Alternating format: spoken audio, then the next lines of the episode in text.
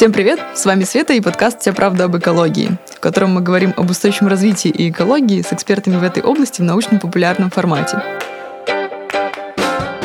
Сегодня у нас в гостях Наби Акзамов, специалист-кабострелка по устойчивому развитию городов.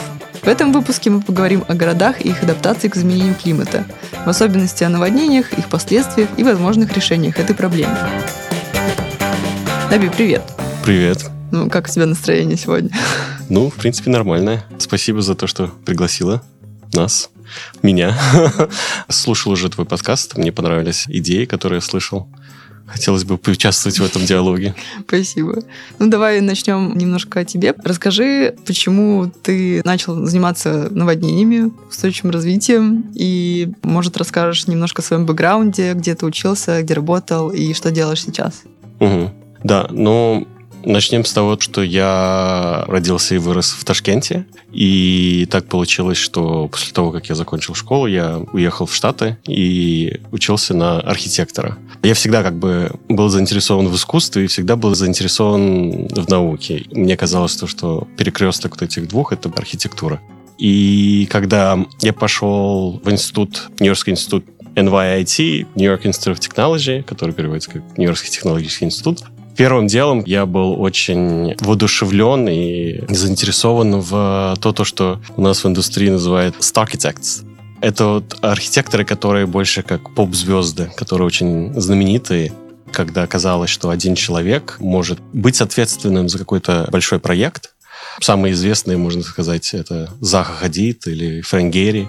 И в то время, вот когда я начинал учиться, только появлялся Бьярки Инглс. И до этого нам всем казалось, что чтобы стать таким известным архитектором, надо всегда всю жизнь заниматься архитектурой, только в старости уже как бы ты станешь известным.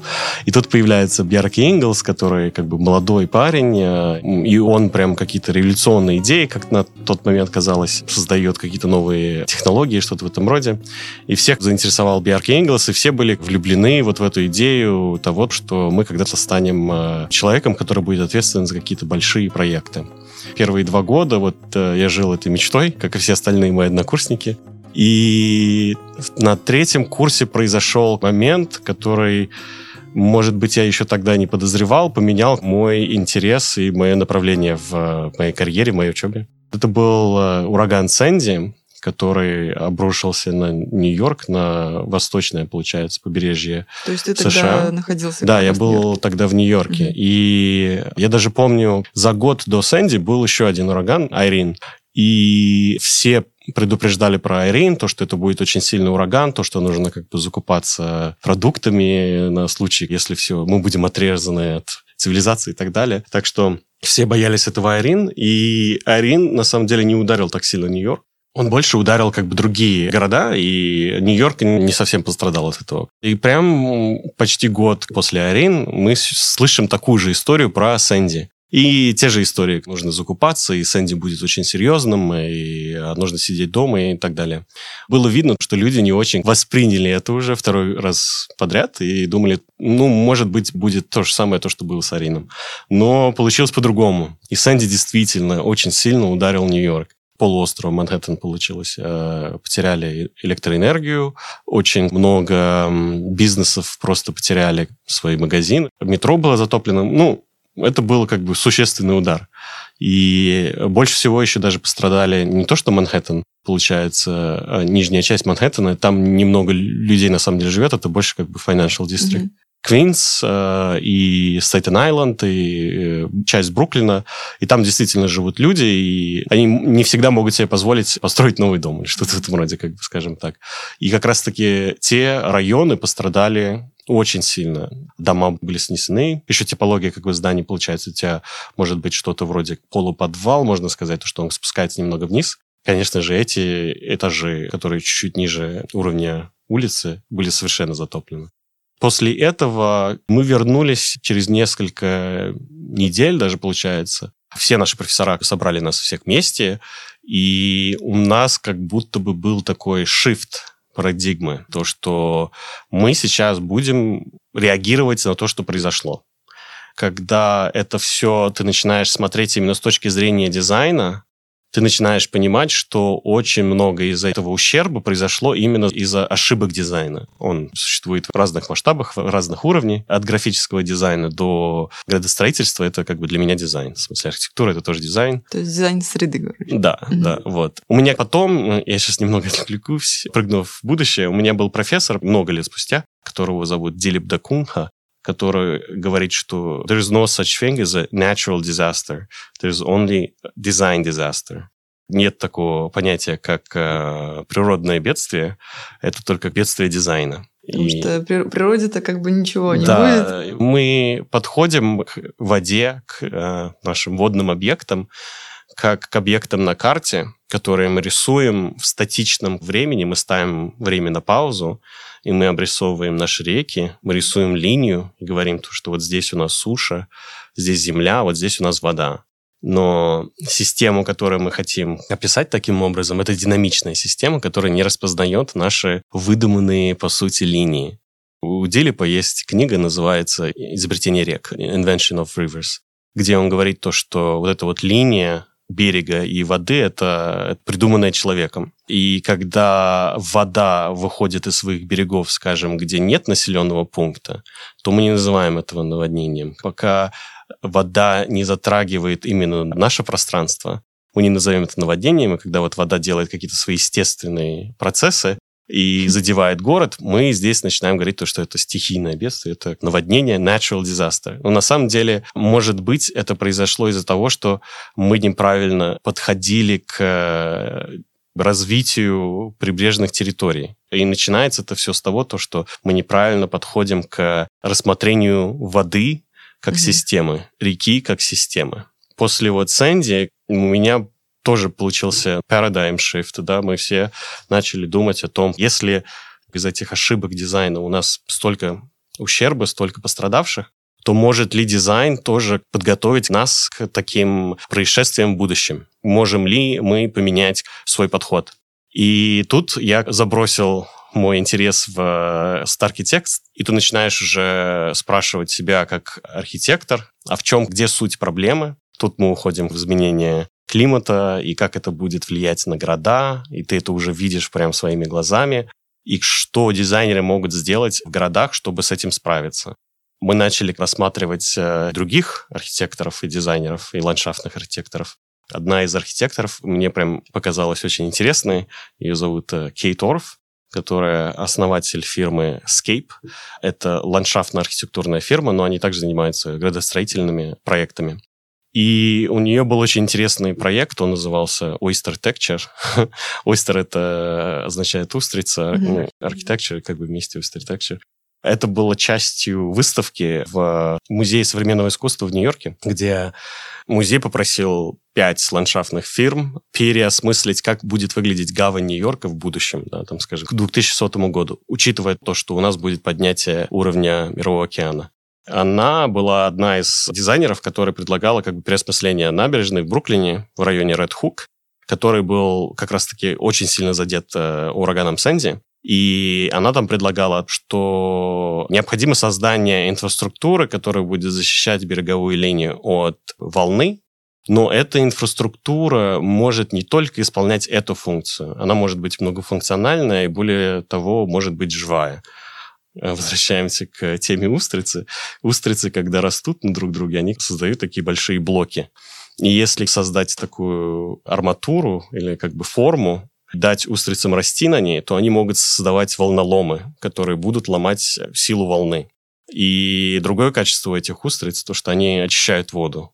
А также, если дизайн будет правильный у нее, можно ее использовать еще и как общественное пространство. И вот этот проект в том году это было то, что я раньше не видел в архитектуре, в градостроении. То есть, то есть у тебя, получается, был такой переломный момент, этот ураган Сэнди, потом ты увидел вот этот вот проект, решил определенно заниматься теперь только вот этим направлением, так? Да, да. Меня просто вдохновил именно подход ее, то, что она подходит с трех точек это общественность, это инфраструктура, которая делает города более устойчивыми к изменению климата.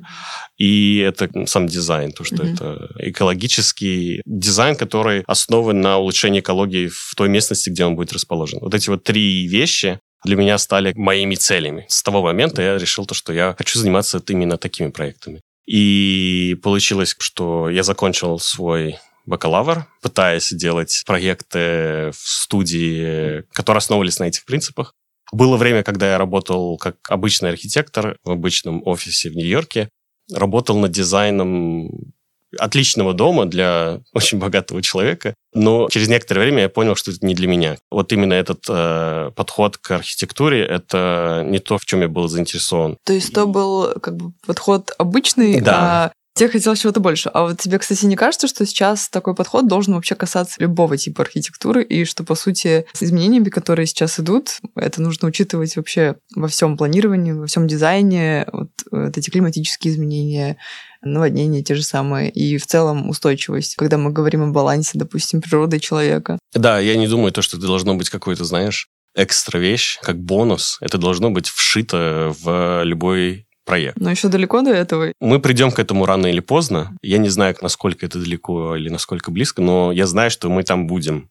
И это не будет каким-то отдельным направлением или что-то в этом роде, это будет просто дизайн. Само собой да, Само собой, как бы мы даже не будем его отмечать как что-то экстра, да, это, это оно уже там, внутри. Mm-hmm. Получается то, что я заканчиваю бакалавр, я работаю в этой фирме, немного переосмысливаю свою профессию, вот, и узнаю, что Кейт Орф стала директором программы в Колумбийском университете, программы урбанизма в Колумбийском университете и как бы она, получается, будет вести вот это направление и э, магистратуру. И я решил податься на эту программу. Это вот которая делала проект с э, Oysters. Да, да, да, вот, вот э, это же Кейт. Про устрицы, да. Устрицы. Вот, и да, она как бы начинает свою директорскую деятельность, и я решил подать на эту программу. К моему сюрпризу меня взяли, Пришел, я с ней познакомился. Было, во-первых, очень интересно вообще попасть в практически другую среду подхода к градостроительству, урбанизму и так далее. Начал учиться уже у нее, да, и это был для меня, скажем так, логический шаг. Расскажи тогда про свои первые проекты, потому что, насколько я знаю, ты участвовал в биеннале. Да, так получается то, что я поступил на эту магистратуру, я закончил эту магистратуру и начал работать на Кейт в фирме Escape. В том году Scape э, был выбран как одна из американских фирм, архитектурных фирм, которая будет представлять США на архитектурном Венецианском биеннале. Только вот, уточни еще для не знающих типа меня людей, я вот не особо разбираюсь в архитектуре и искусстве. Биеннале чем вообще отличается от других выставок и в чем вообще особенность этого мероприятия? Ну, если вкратце. Я думаю, как бы биеннале это достаточно распространенная тема среди архитекторов, особенно архитекторов, которые не только практикуют и создают какие-то практичные проекты, а еще, скажем так, размышляют, и у них есть какая-то философия и идея, которые они могут через разные медиа подать общественности. И Биеннале представляет такую платформу, где архитекторы с разных стран могут встретиться вместе и через разные способы донести их философии, их идеи и поразмышлять о проблемах 21 века, э, архитектуры и градостроения через свои проекты. И эти проекты не обязательно должны быть здания, это может быть что угодно. Получается, что Венецианский биеннале идет каждые два года архитектурный, и между ними каждые два года идет искусство. Угу.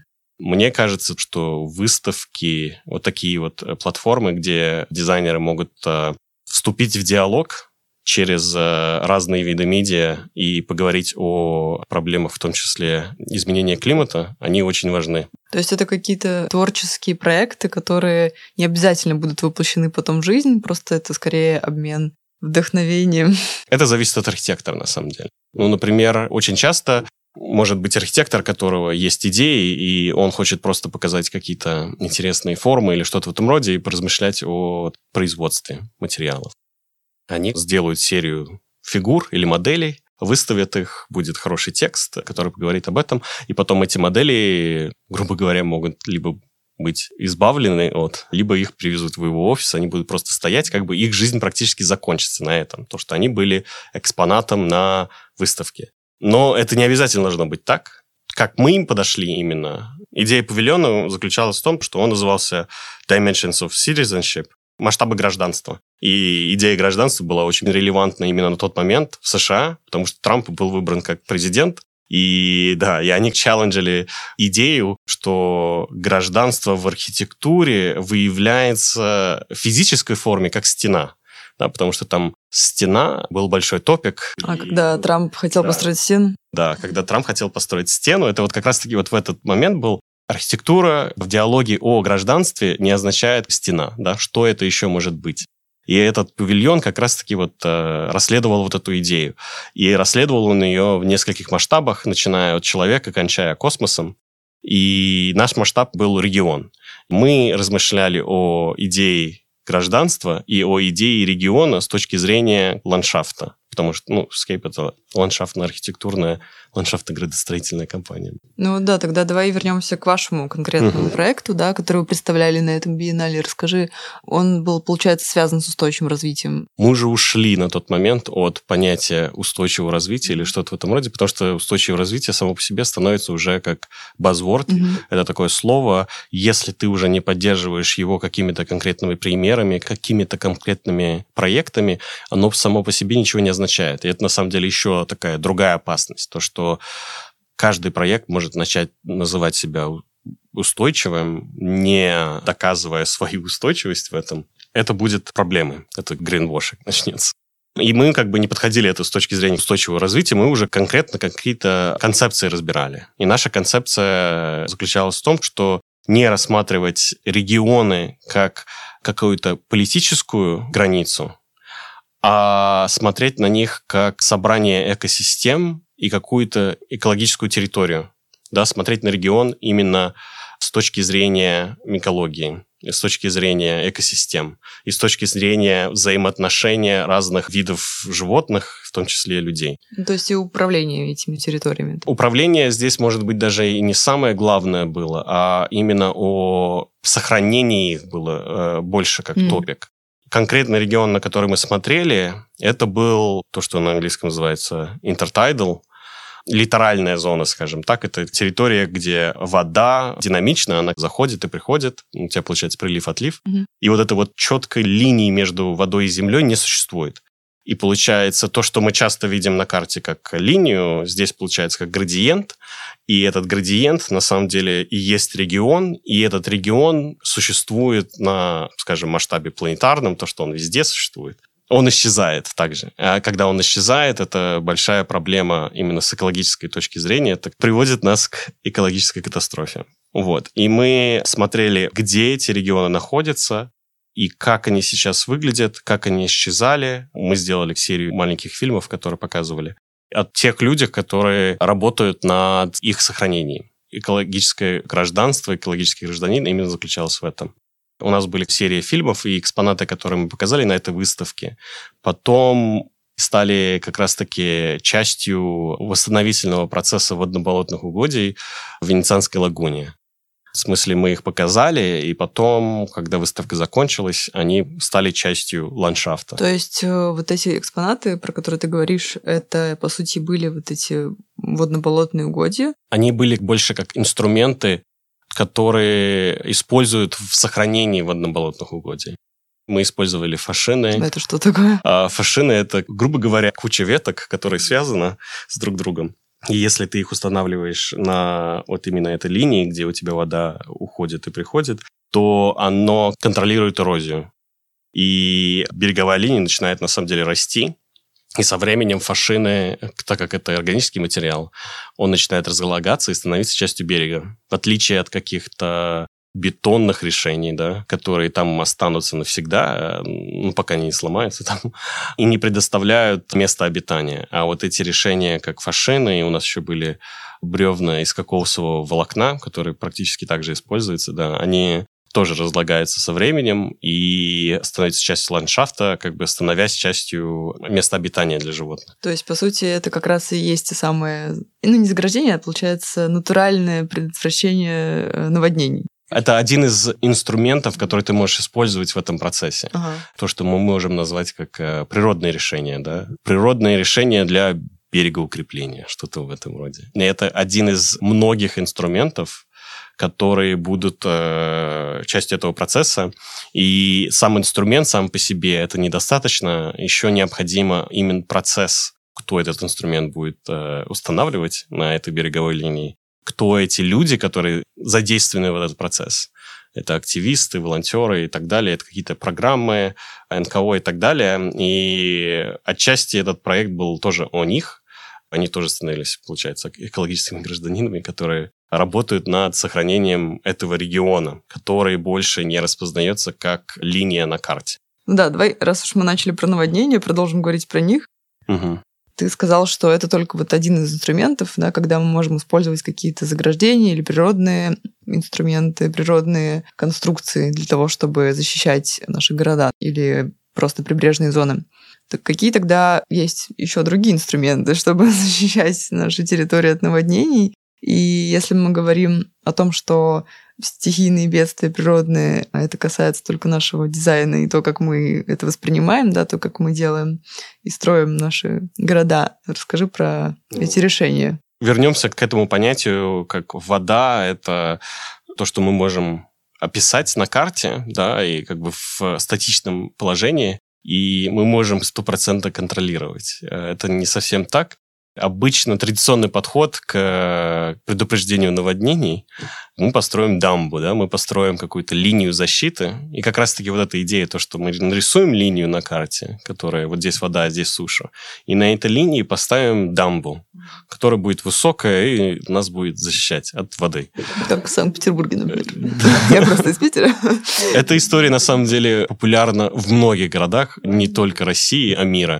Кстати, вот Голландия — это одна из первых стран, которая вообще начала сталкиваться с этими проблемами, и очень много технологий именно оттуда пришло. Теперь, когда города э, сталкиваются с этими проблемами, они всегда именно приходят к э, Голландии и учатся на их опыте. И их ошибках. И их ошибках, да, действительно. И одна из вещей, которые мы тоже можем перенять у голландцев, это то, что идея что мы не можем на самом деле контролировать воду какими-то инженерными сооружениями, не позволяя ей делать свои естественные процессы. Что же тогда делать? Да, вот. И в чем проблема с этими дамбами? У дамбы уже встроена точка отказа. В смысле, у нее есть вот эта вот высота, через которую вода, если перейдет, то получается уязвима вся система за дамбы. И больше ничего, кроме этой дамбы, внутри города не спасает город от воды.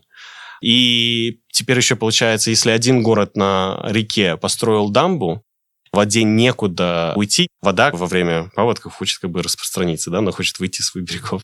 И эти дамбы, если они не позволяют это сделать, то она все равно не исчезает никуда. Она будет там, где у нее будет пространство. И, скажем, ниже по течению у города, у которого нет такой защиты, это вода, которая могла бы распространиться на большей э, площади, на большей территории, сейчас вся будет распространяться вот в этом городе ниже по течению. В первую очередь нам нужно поменять наш подход к тому, как мы предупреждаем свои наводнения. И не то, что как бы пытаться не пускать воду в город, или если она попадает в город, то выводить ее очень-очень быстро из города. Это как бы вот это вот 19-20 век мышления о водоотведении, да? Вода – враг. Нам нужно поменять вот это мышление и на самом деле смотреть, как вода себя ведет, и давать воде шанс войти в город, но уже входить там, где мы создаем для нее специальные пространства пространство пройти через город. И как раз-таки у голландцев есть вот эта программа, которая называется Room for the River, пространство для рек. Мы даем пространство для реки, чтобы в воде было место, куда перелиться, грубо говоря, и где пройти через город. И мы можем создавать общественные пространства, которые будут многофункциональными, которые будут являться восстановлением мест обитаний для животных, восстановлением экосистем, которые также могут играть роль общественных пространств, но во время наводнений они могут играть роль удержания воды, которая будет приходить нам, получается, из реки, да, и создавать вторичные русла, да, которые high water channels, которые будут проходить через какие-то части города и создавать линейные парки там. Получается, мы можем смотреть на то, как себя вода ведет, и на основе этого создавать многофункциональные пространства, которые будут позволять городу не бороться с водой, а видеть в воде ресурс. На самом деле. Я сейчас поняла, что, мне кажется, в Питере все делают наоборот ровно, потому что у нас есть дамба, и после дамбы сразу же идут на мывные территории, где натыкано очень много домов, и, ну, если будет какое-то наводнение, да, если, допустим, дамба прорвет или она не сможет остановить воду, то затопят просто моментально там в первую очередь именно дома. Парки у нас где-то в глубине города находятся, и все получается не очень логично по этой концепции. Да, и вот эта вот идея, когда мы боремся с водой, у нас одна линия защиты. Вот эта вот дамба, она является одной линией защиты. После нее, после ее прорыва или перелива нет ничего, что будет удерживать воду. А этот подход, который не видит в воде врага, а пытается создать специальное пространство, где вода будет проходить через город и затапливать специальное отведенное для нее пространство. Это создается многослоевая э, система, и если один из них не срабатывает, то есть другой слой, который будет как бы на подхвате. А есть какие-то, кстати, примеры применения уже? Во-первых, в Голландии это Room for the River, где очень много рек уже было переделано именно для увеличения пойм, чтобы реке было расти куда, увеличение глубины дна, там есть определенные решения, инструменты, которые они используют, и они используют их на основных ключевых территориях в своем бассейне. Mm-hmm. Да? И эти подходы уже применяются в Штатах. В Штатах тоже поняли, что, например, на реке Миссисипи, которая разливается очень часто... А это где Новый Орлеан, да, тоже? Но она, кстати, Миссисипи проплывает через очень много штатов. Она громадная река, и ее водосборный бассейн – это больше, чем половина страны, на самом деле и на ней находится очень много городов, и при ее разливе как раз-таки вот эта вот проблема, то, что если у одного города есть э, леви, который они называют дамба, если у одного города она была, то у города ниже по течению ее может не быть. Или может быть, но она чуть пониже, чем у соседей. То этот город еще будет сильнее подвержен наводнению. Во-первых, изменяется подход решения, которые они принимают, должны быть уже основаны не на каких-то административных границах, так как у тебя могут быть множество административных регионов, границ, территорий на одной реке а уже распознавать эту проблему как проблему, основанная на географической границе, в смысле на территории водосборного бассейна. Наши границы, они игнорируют очень часто водосборные бассейны. А если мы говорим про наводнение, про проблемы загрязнения рек, то мы должны думать именно вот в этой логике. Мы смотреть должны на водосборные бассейны, и здесь, получается, эти города смотрят на всю реку и принимают решения уже на основе естественной границы реки. Если один город строит дамбу, то это будет иметь эффект на город ниже по течению. Поэтому решения они должны принимать вместе, из-за того, что они находятся внутри единого водосборного бассейна. Сейчас решение принимается о том, то, что, может быть, эти дамбы не строить строить, а давать пространство этой реке расплыться и сохранять несколько сразу городов, а не пытаться сохранить один город за счет другого. В Нью-Йорке то же самое. В Нью-Йорке был проведен после Сэнди международный конкурс, который назывался Rebuild by Design, где я говорил уже про выставку, которая была в, в Музее современного искусства. Кстати, эта выставка произошла за пару лет до Сэнди. В смысле, они еще не знали то, что Сэнди будет, но они уже решения предлагали, которые могли бы помочь в этой ситуации. И теперь после Сэнди штат Нью-Йорк уже делает этот международный конкурс, и победители отчасти используют именно вот эту логику. Создание пространств для воды, создание многослоевой системы защиты, создание многофункциональная живой инфраструктура, которая не только будет являться защитой города от наводнения, но также и общественными пространствами, и восстановлением экосистем и так далее. По моему мнению, конкурс был очень удачный, работы до сих пор еще проводятся. Еще не все проекты были закончены. Был еще осуществлен другой конкурс этой же компании, который называется Resilient by Design, и он был уже в Сан-Франциско. И там похожая логика была применена.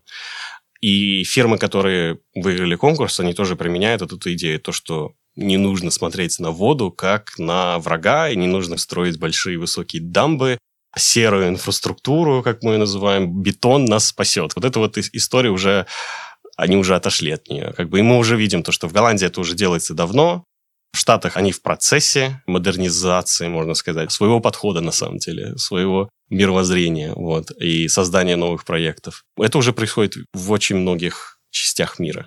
Хорошо, допустим, мы там остановили часть воды, но, скорее всего, там какая-то часть все-таки затопит город, допустим. И что тогда делать городу? Вот как именно внутри наверное, создавать инфраструктуру, чтобы у нас были минимальные последствия, минимальные какие-то воздействия на горожан.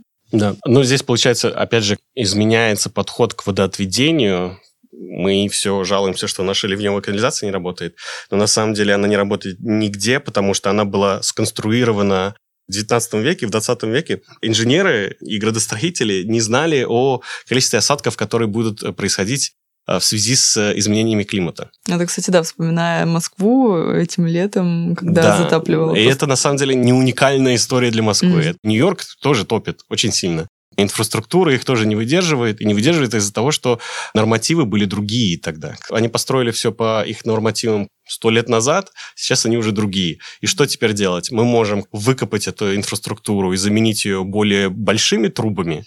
И, во-первых, это будет дорого и долго, и неудобно всем и потом ждать, пока эти трубы тоже станут не выдерживать осадков в будущем. Либо мы можем, опять же, поменять свой подход. Сейчас есть этот подход, он уже не новый, но, как я понимаю, э, в СНГ он еще не настолько распространен. Это подход вот зеленой инфраструктуры для водоотведения, да. То есть, э, когда сажают больше растений, да, я так понимаю? Да, но здесь мы используем растения, но здесь получается не вслепую сажать все, что угодно, где угодно, а создавать конкретные стратегии, которые основаны на городских данных, геопространственных данных, сажать специальные виды растений, да, ну, в смысле знать где, знать, что сажать.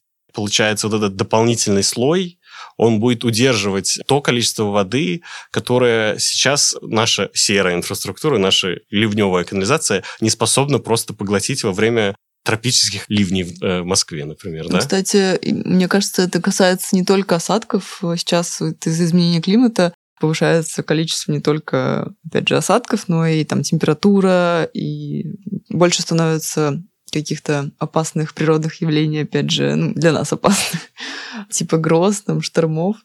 Я, правда, видела тоже, что какие-то вот СНИПы, да, строительные стандарты всякие, они уже не рассчитаны на эти показатели климатические. Они намного меньше показывают какие-то показатели, характеристики, чем уже происходит сейчас, типа, опять же, осадков температуры. Но я еще вспомнила про то, что есть в Малайзии Куала-Лумпур, насколько я знаю, эту столицу Малайзии, да, собираются перенести в другое место, потому что ее затапливает. То есть, получается, в Куала-Лумпуре там было настолько все плохо, что приходится перенести город. Ну, я тебе могу сказать так, то, что эта проблема актуальна для городов, североевропейских городов и американских городов, а ситуация намного хуже обстоит в Юго-Восточной Азии, где некоторые острова будут просто сметены с поднятием уровня океана. Получается, у нас проблема наводнений, у нее нет одного лица. У нее будет разные проявления на разных территориях планет. Ну, кстати, да, когда я училась в магистратуре, нам как раз рассказывали, что больше всего, как обычно, пострадают самые бедные страны, а да. самые богатые страны останутся ни при чем.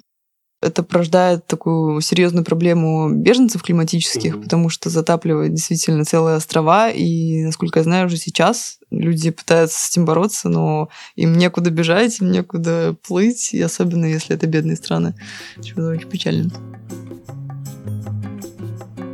Еще одна проблема наводнений вспомнила. Есть тот факт, что почему-то, ну, это логично, почему наибольшие города, то есть города большого размера, там миллионники, даже больше 10 миллионов, типа Нью-Йорка, там какого-нибудь Шанхая, находятся как раз на прибрежной зоне, потому что это города-порты, и затопят в первую очередь их, и получается, что самым большим городам будет и хуже всего, насколько я знаю. Да, у нас получается, что такие мировые столицы, мировые центры торговли, они как бы портовые э, города, да, это Лондон, Нью-Йорк. Москве повезло. Да, они будут страдать не только из-за увеличения количества осадков, не только из-за этого, но и из-за поднятия уровня океана. Они находится на побережье, и это будет проблема. И дождь прошел, и вода потом ушла. Это будет наводнение, это может быть э, разный уровень ущерба, но в конце она как бы куда-то уйдет.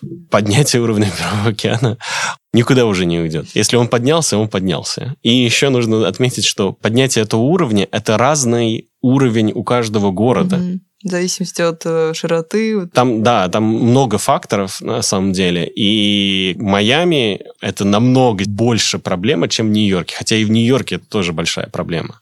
А города, которые не находятся на побережьях, это не означает, что наводнение это не будет их проблемой. У нас происходит наводнение из осадков, из-за проливных дождей. На примере даже того Ташкента, там протекают несколько малых рек, но мы слышим больше и больше о том, как затапливает Ташкент. Хотя, когда ты думаешь о Ташкенте, ты не думаешь, что, что там есть вода, да, как бы очень как много тепло. воды, да, это все тепло и, и все такое. Но на самом деле это все происходит из-за проливных дождей, которые будут становиться сильнее и чаще. Угу. Эта проблема, опять же, как бы будет проявляться в разных видах, в разных городах. Подходы к их решению будут отличаться от города к городу. Но именно вот эта вот логика, с которой мы можем подойти к решению проблемы, что не стоит видеть в воде врага, а смотреть на нее больше как на ресурс и смотреть, как мы можем создавать именно пространство, где она может собираться, какие еще функции это пространство может исполнять. Вот этот подход может остаться везде, вот, во всех этих городах. У тебя еще был недавно вебинар про связь коронавирусного кризиса с устойчивостью городов. И ты там тоже говорил про наводнение, адаптацию городов к наводнениям. Вот расскажи вообще, чем связан тогда наш коронавирус, который кризис сейчас э, происходит, и твоя тема, да, устойчивое развитие городов, наводнений и так далее. Да.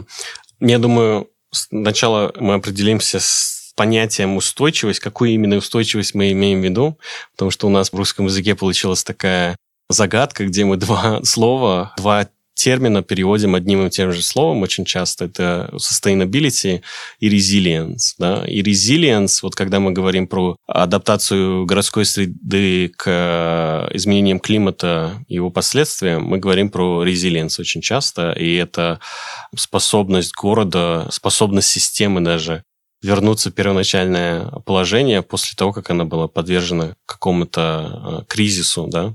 В этой терминологии существуют стрессы, и шоки. Стрессы – это когда у нас в городе может быть высокий уровень безработицы, или неисправная та же ливневая канализация, где у нас каждый раз, когда идет дождь, мы затапливаем наши э, пешеходные переходы и так далее. А шоки – это когда у нас происходит масштабное наводнение или когда у нас происходит оползень, которая ударяет город они происходят реже, но они почти всегда что-то такое может произойти. И чем меньше твой город устойчив к именно стрессу, тем больше он будет уязвим к шокам. Здесь, получается, ковид, он может сейчас рас, быть рассмотрен как шок, но на самом деле даже сейчас разговоры есть о том, что если это будет происходить очень часто, ну, такие пандемии в будущем, то это может стать стрессом на самом деле. Но на данный момент, я думаю, как бы можно назвать это шоком для системы, то, что это произошло более-менее внезапно, и города были к этому не готовы. Если мы применим вот этот подход устойчивости, резилиенции, подход к решению этой проблемы ковида, мы можем использовать ту же логику, которую мы используем при решении проблемы любого другого шока да. Например, изменение климата, так? Как бы изменение климата это больше как явление, которое проявляется через шоки и стрессы, да. Это, типа наводнений. Да, типа наводнений, те же оползни, тепловые волны и так далее. Вот этот подход, который мы используем при создании более устойчивой городской среды к последствиям изменения климата, принципы, которые мы используем там, могут быть использованы при решении проблемы с ковидом. Что же это за принципы? Расскажи. Вы можете послушать. Вебинар? Да.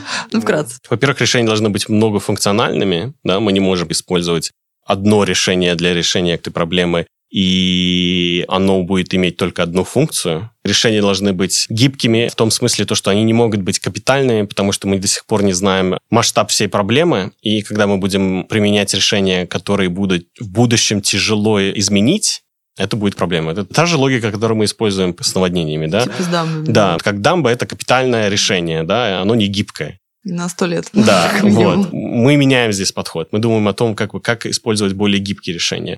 Также, э, как мы можем использовать многофункциональные решения. Например, децентрализация говорит о том, что система не может быть зависима 100% от центра. Потому что когда центр выходит из строя, то вся система начинает рушиться. Поэтому более эффективная система, это тоже касается проблем решения ковида или проблем решения наводнения, более эффективная система будет та, которая будет самодостаточна. В смысле отдельные кластеры, отдельные участки системы развиты таким образом, что когда центр выходит из строя, они еще могут функционировать в семиизоляции, скажем так. Потом мы говорим про обратную эффективность обратной связи как раз-таки вот почему подход Star Architects не работает больше, потому что невозможно создать эффективные проекты, когда мы подходим к их решению топ-даун, да, мы С подходим сверху, сверху вниз, вниз mm-hmm. да, мы придумали что-то в офисе и просто применим это все на, на масштаб города, не слушая, какие еще проблемы могут существовать в городе, и еще если мы будем использовать негибкие решения, то это рецепт катастрофы, да. Нужно создавать именно этот диалог со всеми лицами, которые каким-то образом связаны с этой проблемой. И эффективная обратная связь вот, э, со всеми стейкхолдерами необходима при э, создании таких решений. Как, например, с жителями, да? Да. И, ну, например, в Стрелке есть э, платформа «Чего хочет город», которая позволяет, да, которая позволяет горожанам вступить в диалог с э, стейкхолдерами, позволяет нам, как дизайнерам, визуализировать эти проблемы в геопространственном формате. В смысле, мы можем видеть город, где у нас проблемы, как они проявляют себя с точки зрения именно горожан. И это необходимо, когда мы говорим о решении проблем ковида или наводнения и что-то в этом роде. Так что, получается, вот эти принципы, их там больше, они применимы и к подходу решения проблем пандемии. Это не означает, что решения будут одни и те же, но принципы могут быть те же. Я, кстати, напомнила теорию систем, э, с которой, в принципе, нам в университете когда-то давно еще начинали преподавать устойчивое развитие и о том, что, по сути, каждый организм, там, каждый город, да, каждая страна — это система, и вот эти принципы, они применительны к этой теории систем, собственно и что да, системы должны быть устойчивыми в плане sustainable resilient, а они, да, у нас э, перевели не очень корректно все таки sustainable на русский язык, вот, и что они должны быть разнообразными и постоянно меняться, и что у них есть кризисы, из которых они выходят, так что очень похожая концепция. Одним из своих направлений на данный момент является проект «Зеленая инфраструктура городов для защиты от наводнений», собственно. И давай тогда поговорим немножко об этом проекте. Мы сделали компиляцию таких исследований про предупреждение наводнения именно с точки зрения резилиенции, флад резилиенции. Это вот как раз та зеленая инфраструктура. Да, это вот э, та зеленая инфраструктура. И мы использовали эти инструменты на примере Тулуна. В смысле, мы не собираемся их там сейчас строить на самом деле, потому что, ну, город уже там строит что-то другое, и они как раз-таки строят дамбу там.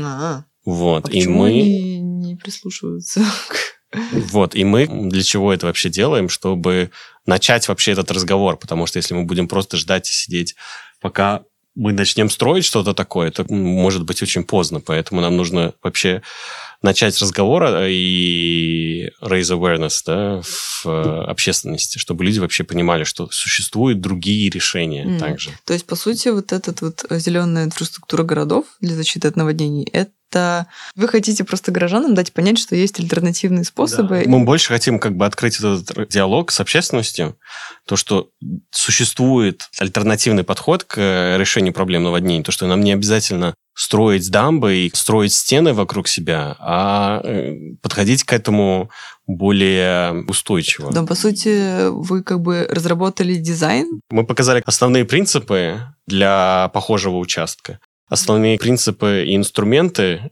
зеленой инфраструктуры при решении проблем с наводнениями.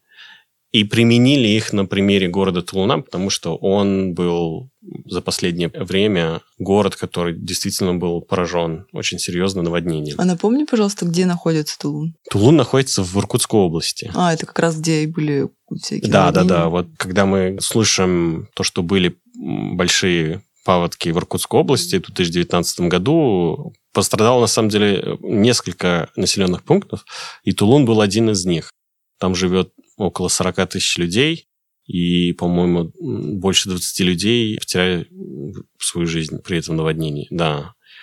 И мы думали, что как раз-таки на примере этого города можно применить решение зеленой структуры и переформулировать как бы центр города, давая воде проходить через э, город более свободным образом и при этом использовать это пространство как общественное пространство в будущем и восстановить какие-то системы, которые существовали там раньше. То есть, по сути, перенести часть города подальше от реки, ну, а там оставить какие-то, как ты говоришь, пространства, да? К сожалению, там уже эти части города были уже настолько повреждены, что... Их там уже да. нет.